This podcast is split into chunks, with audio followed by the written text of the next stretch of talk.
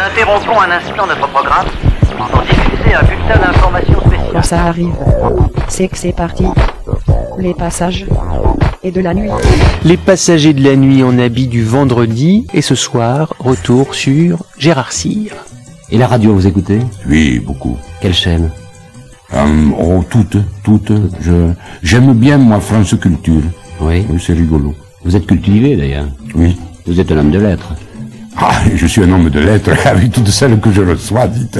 Si j'étais, si j'étais pas un homme de lettres, alors c'est- qu'est-ce que je serais Gérard Cyr, homme de radio, voix de radio à Europe 1, à France Inter. À France Inter, où on n'hésitait pas à lui faire prendre par exemple le rôle du Père Noël, on l'a entendu à l'instant dans une radioscopie de 1970. Voilà pour le clin d'œil, mais évidemment, son activité radiophonique allait beaucoup plus loin que ça, et son activité allait aussi bien au-delà de la radio. Et pour en parler, pour évoquer Gérard Cyr ce soir, Antoine Cyr, bonsoir. Bonsoir.